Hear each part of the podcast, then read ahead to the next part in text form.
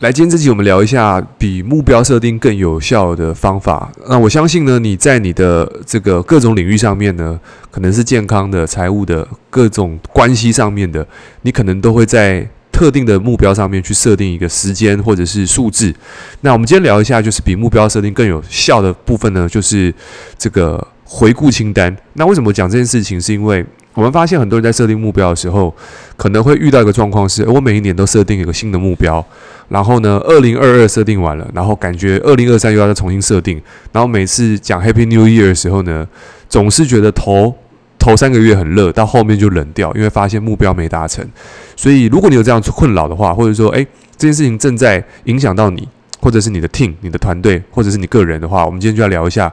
这个小小的技巧。那这个至少对我来说帮助是非常大的，因为在我过去的时候，我们在发现说，诶，不管我们在做商业上的，或者说在做减重的，这个会做做一些特定项目的，或者说在做一些内容的。我们发现有时候我们在设定目标，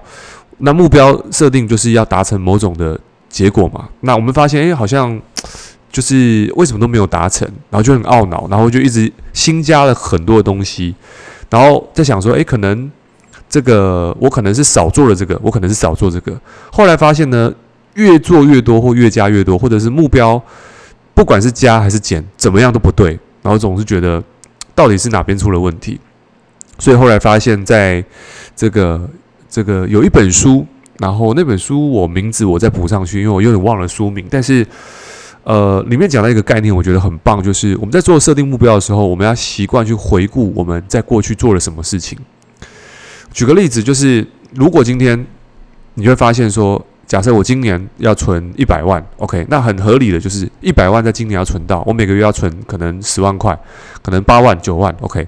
所以我就回顾回顾我每个月有没有存八万到九万，后来发现，诶，我每个月没有存到八万到九万，那我再去切细切去，那我为什么没有存到八万到九万？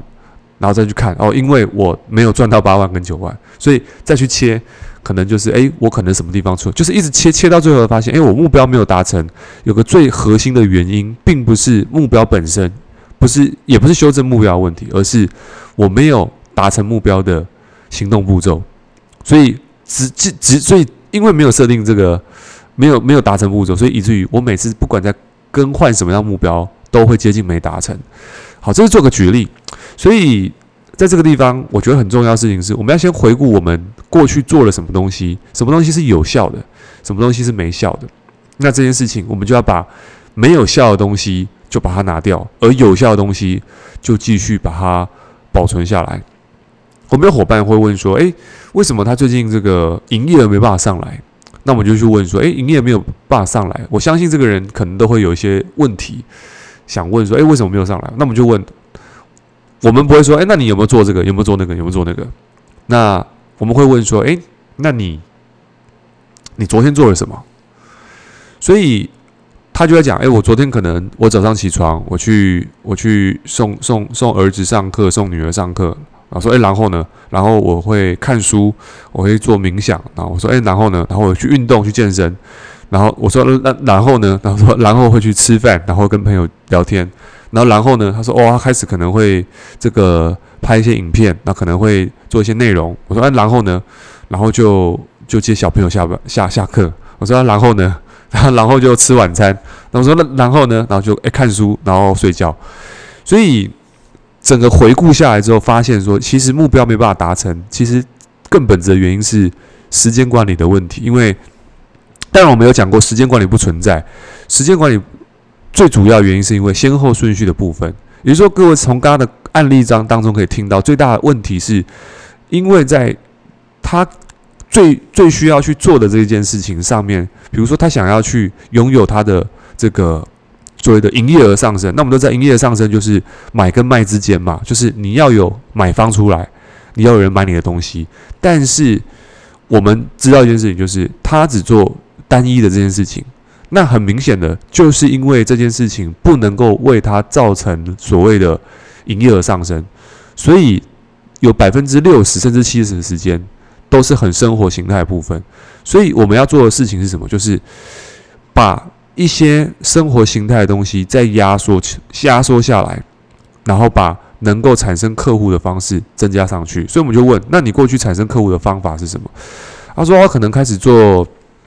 做一些销售，做一些广告，然后这个可是后来因为广告费太贵，然后没有做，所以我们就找到一个重点是，是因为广告费太贵没有做，所以导致于他现在的收入没有办法持续上升。那关键就在于曾经有效的事情但没有做。那广告费贵跟便宜这件事情不是我们要讨论，但是我们听过一个概念就是。同等的，就是，呃，我我讲个案例好了，就是有有一有一次，这个富爸爸，就是这个不是富爸爸，穷爸富爸这本作书的作者，那因为知道富爸爸还有两个爸爸嘛，一个是穷爸爸，一个是富爸爸。那穷爸爸就是受了很好教育的这个教育州的州长，然后他曾经在退休的时候呢，去开了一个冰淇淋店。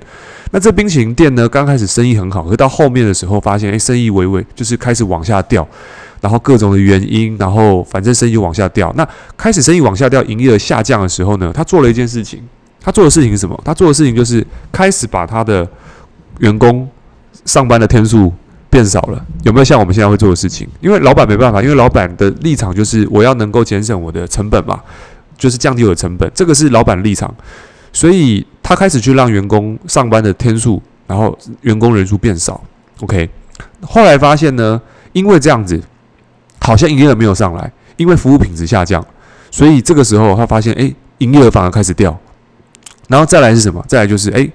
他开始觉得好像不行了，因为营业额掉了，所以他在找地方在砍。他砍什么？他就是把那个广告的成本给砍掉。所以他为了要省钱，因为广告在那个时候很贵嘛，就是报章杂志登广告都要花钱，所以他把广告砍掉。而这也是他。做生意当中，最后压倒他最后的一根稻草，就是他把广告给停掉了。所以在这边，我并不是说广告要停或者不停，但是我要说的事情是，那个曾经让你带来收入有效的方式，如果你都把它拿掉了，那么代表一件事情，流量就进不去，流量进不去就不会有人消费，那没有人消费就不会有利润，不会有利润，那就是你广告如果没有做，那只是那个叫什么？这叫。晚一点阵亡，但是广告一旦关掉，那叫立刻阵亡。对，所以这地方我并不是说，诶，广告到底是要开好还是不开好，这不是我们要讨论议题。但是我要说的事情是，如果有效的事情，你如果能够持续做，OK。但是我们在做的过程当中，我们知道广告可能成本太高，但是我们会因为这件事情。还可以多做什么事事情？比如说，诶，你知道广告开始开变高了，那你有没有去开始去学习，就是所谓的制作内容的方法？我们都知道，现在制作内容你曝光是不用钱的嘛？那你有没有在试着在不同的平台去去去分享，或者是去制作内容？OK，那他说，诶，没有，诶，所以因为他没有，所以我们回到。他的结果上面来，结果就是因为他没有，所以结果就只是他现在客户还是摇摇欲坠，业绩还是摇摇欲坠，因为他没有一个搞定这件事情的方法的想法，他没有这个步骤，所以他还是在用减法的方式去减。所以有些东西要用减法，有些东西用加法。所以什么东西该减，就是没有效的东西该减。比如说是什么东西，陪小朋友不是陪小朋友不重要，而是我们要能够去。就是在目标上面的话，时间管理上面，跟目标暂时没有关系的东西要能够砍掉。我们必须认清一件事情：一个人的时间是有限的。对，如果我们没有办法去认清这件事情，我们又想要家庭，又想要钱，又想要健康，又想要什么？这些东西都是在一整天当中，时间是如何分配的。所以，如果现阶段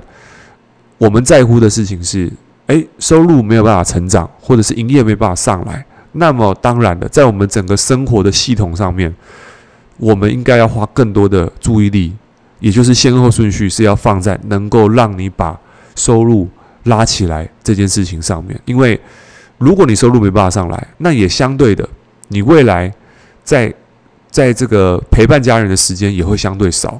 而也因为陪伴时时间相对少，你可能在健康上面、在情绪上面也会受到影响，所以。这就像有有点像是一个瀑布，这个瀑布正要往这个这个这个掉下去的地方，这个船要往掉下去的那个地方去走。瀑布要瀑布，就是你知道看到那个船的场景嘛？就是有一艘船，然后正往瀑布的地方往下掉。可是我们要看到那一刻的时候，我们必须认清那一刻会发生。但那一刻发生的时候，我们唯有要做的事情，并不是顺流，而是在那个时候，你必须要加倍努力逆流的去让你的收入，或者是看你现在你的目标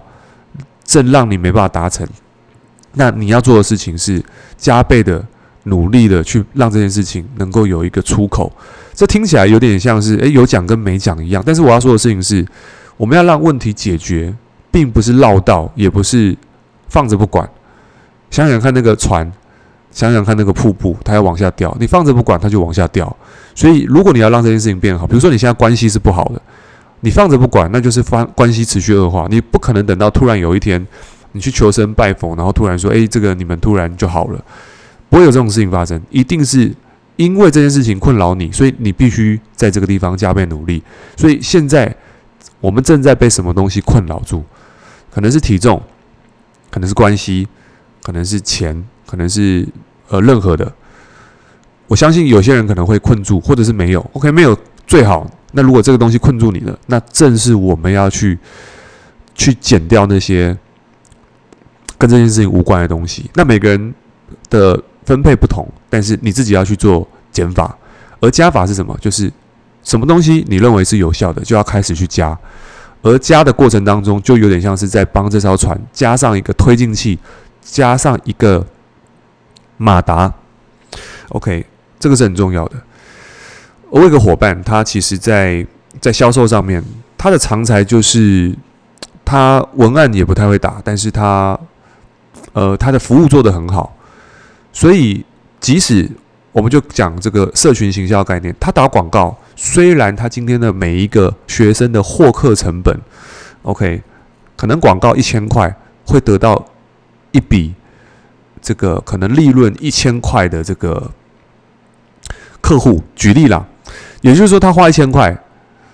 投放广告，找到一个客户跟他购买商品或产品，然后他的利润只有一千块，OK。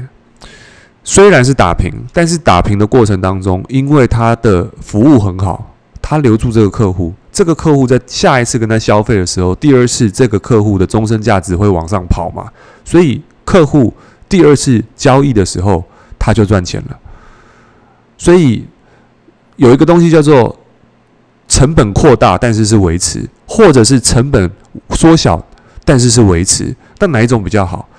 就是在经济经济里面有经济规模增长，呃，经济规模增长，但是是保持维持，或者是经济规模缩减，但是保持维持。那有些人可能有答案，